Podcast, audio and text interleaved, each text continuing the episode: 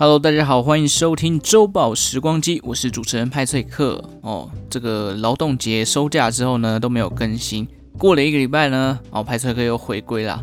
最近这个疫情的新闻莫名其妙的又增加了不少，像是印度的医疗体系崩溃啊，中国疫苗效力不佳啊，菲律宾总统接种中国疫苗等等，还有台湾华航诺富特的群聚感染事件。其实，COVID-19 新冠肺炎、武汉肺炎已经过去了整整一年多了，但是全球还是笼罩在这个疫情的影响之下。我相信有很多人跟派翠克我一样，都在期待出国解禁的那一天。但照这个情势看来，我个人是觉得，就算到明年过农历新年哦，这个出国的可能性还是很低啦。虽然现在有这个旅游泡泡，但感觉吸引力也不大，而且出去也要还是要呃。隔离一小段时间吧，我如果没有记错的话，反正就是还是存在感染的风险啦。而且现在这个武汉肺炎的全球感染人数呢，已经突破一点五亿人口，那死亡人数也三百一十九万。印度在染疫的过程中呢，也变成第二名哦，这个人数已经仅次于美国了，甚至照这个速度再看下来，随时有可能会超越美国啊。虽然台湾很安全，但还是要提醒大家做好防疫措施。毕竟一个小破口，病毒就可能入侵了。像那个泰国台商哦，已经知道自己发烧，然后染疫了，还故意要搭飞机回来哦，这个真的就是行为非常的不可取了。那为什么今天要来讲这个疫情做疫情的开场呢？刚好今天这个主题的主角也跟这一次的这个群聚感染事件有关了。没错，就是我们的华航二六一零的华航。但是在故事开始之前呢，还是要先保佑机师跟防御旅馆的工作人员以及任何的接触者都能够早日康复，甚至不要染疫。同时，也希望疫情不要扩散。之前派崔克讲过不少跟飞机有关的事情哦，今天我们一样要来讲一件发生在台湾的劫机事件。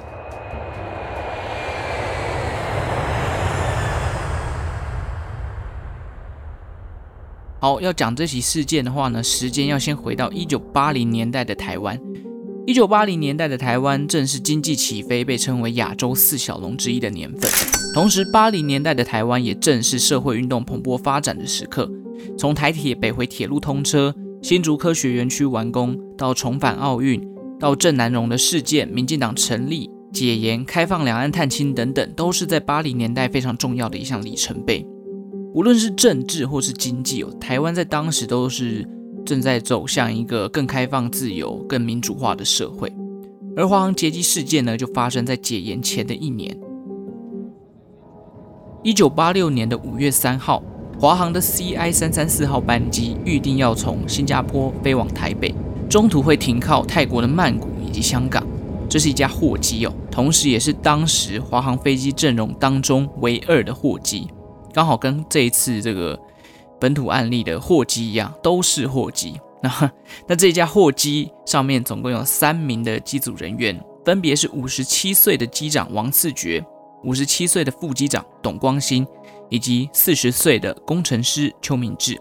那机长王四觉呢，是中华民国空军军官校毕业，并且在一九六七年的时候进入华航来任职。他的飞行经验非常的丰富，曾经飞过波音七零七、七二七、七四七等不同的机型。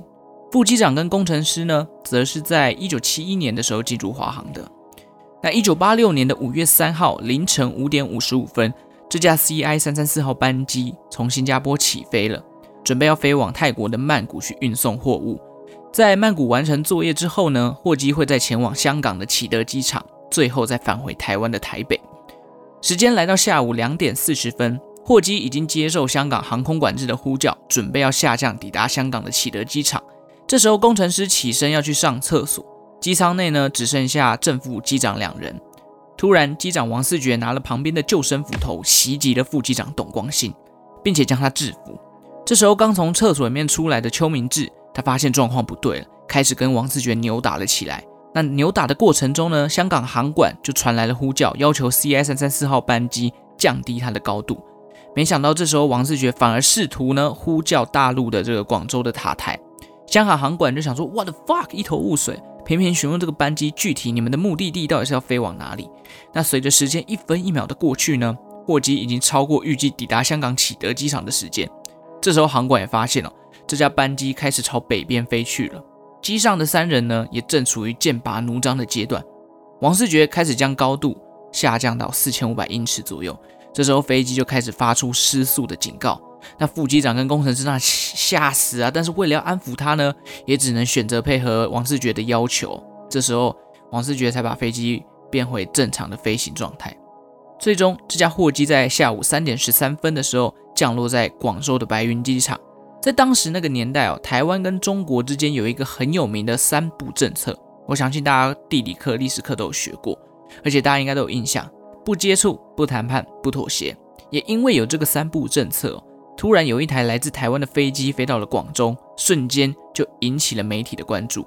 这时候，三名机组人员只有王四爵一人下了飞机。并对外宣称自己想要留在中国，而另外两名则是不愿意下飞机，希望能够回到台湾。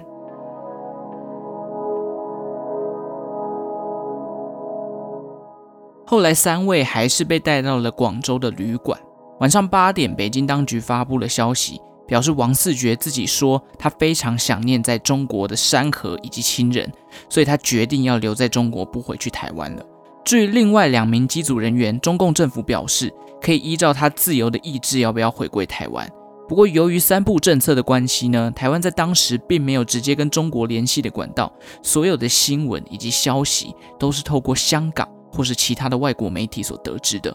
而当王四爵的家人以及台湾政府听到说王四爵他想要留在中国，都觉得啊，这一定是 fake news 假消息啦，一定是阿公阿阴谋了。因为这个中共，可能控制了他的行动之类的。不过呢，不管王世爵留在中国的想法是不是真的出自于个人的意愿，对于台湾来讲，首要的任务就是要先把另外两名人员给接回台湾。毕竟他们现在某种程度算是人质的角色了。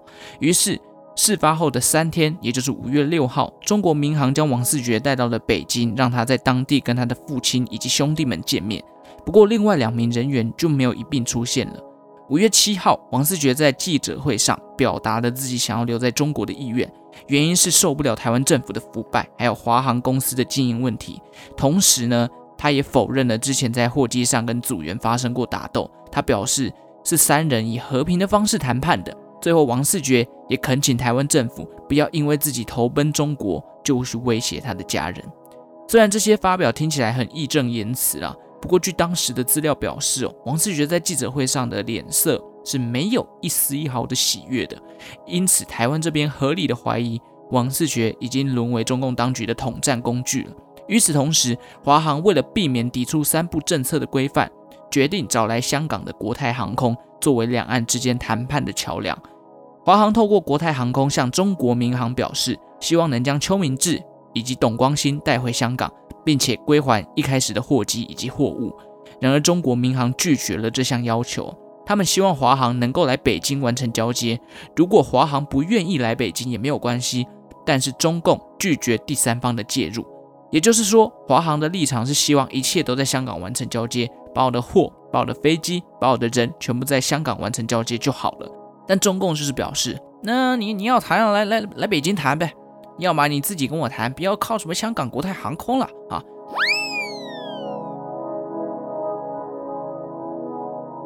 双方僵持不下，啊，谈判的时间呢就一延再延。这件事情呢也开始引起台湾政府的表态哦。在当时的民航局长刘德敏就表示了，台湾政府会基于人道救援的立场，提供华航必要的协助，一切都不会跟三不政策有抵触。不过最终都需要华航自己亲自来解决。五月十四号，华航透过国泰航空得到了中国民航的回应。原先华航要求十六号谈判，但中国民航觉得时间太赶了，于是谈判会议将延后到五月十九号进行。不过有趣的是，过了一天之后，五月十五号，中国民航又表示：“哦，我们谈判可以提早到五月十七号。”于是华航跟中国民航就在五月十七号在香港进行第一回合的谈判。这一次的谈判呢，双方在交还飞机以及两位机组人员上取得了共识，但是交接的地点还有时间仍然是没有下文的。隔天谈判继续，华航不断要求想确认机组人员的状态，甚至希望能让王四学再一次在媒体面前表达自己想要留在中国生活的意愿。这两个要求都被中国民航给无视了，甚至交接的地点，中国民航也以安全考量为由，希望能在广州交接。这一切看起来都很僵持不下了，但其实外界普遍认为，应该很快就会有一个谈判的结果了。果然，五月二十号迎来了双方最后一次的谈判，最终决定在五月二十四号之前呢，中国民航会将董光熙跟邱明志还有货机以及货机上的货物在香港归还给华航。那中国民航在归还的过程中呢，也不会向华航收取任何飞机的加油费或是相关整备的费用，以及两人的食宿费等等。此时停在北机的华航货机由中国民航人员检修，准备过几天后飞回广州。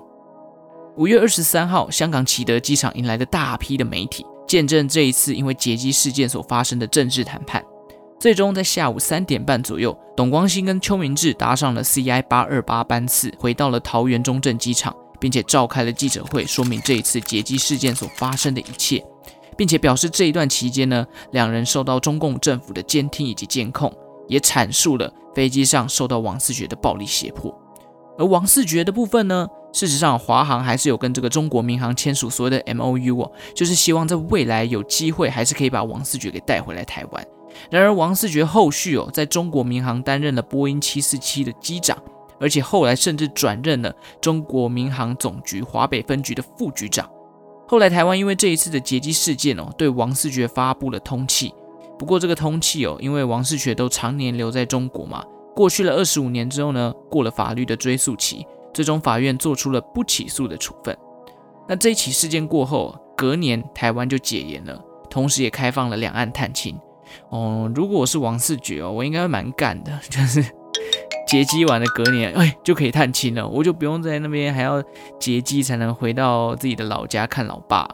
不过我是觉得哦，劫机事件的引爆才有后续的解严啊，让两岸官员有一个被迫必须要接触的情境，所以某种程度上，这个劫机事件应该算是改革开放、解严、开放两岸探亲的催化剂吗？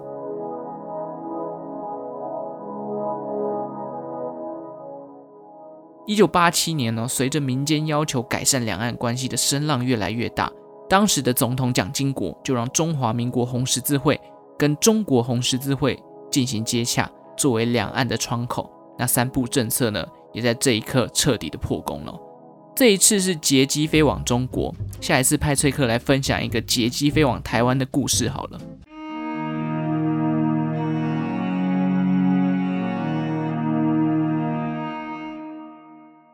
以上呢，就是这个华航劫机的事件了。这一次会分享，真的就是因为呃，刚好这个疫情看到华航，然后原本这应该是要在上礼拜就上了五月三号的故事，不过一直一再一拖再拖，加上最近工作一直在做市场调查，每天看一堆资料，真的是有时候懒惰就不想要去更新我的内容，还请大家多多的见谅。感谢大家今天的收听啊！如果喜欢周报时光机的节目的话呢，欢迎订阅我的频道。就是周报时光机，当然也希望大家可以把节目分享出去了，同时也可以追踪呃周报时光机的粉丝团跟 IG 来跟派翠克互动。这一次不知道大家母亲节送什么礼物给自己的妈妈呢？也祝福全天下的妈妈母亲节快乐。虽然已经过了啦。哦，说到母亲节，我这一次呢原本想要订一个全素的蛋糕，因为我爸是吃素的，可是我自己一个太忙忘记要订。结果那时候哦，好不容易找到一个纯素的蛋糕在台中，就订了。结果发现它最快送达的日期是五月二十一号。我想说，哇，不用不用送了，母亲节过了，还是等父亲节再来送吧。哦，省一笔。当然我还是有，就是回家跟妈妈吃饭了。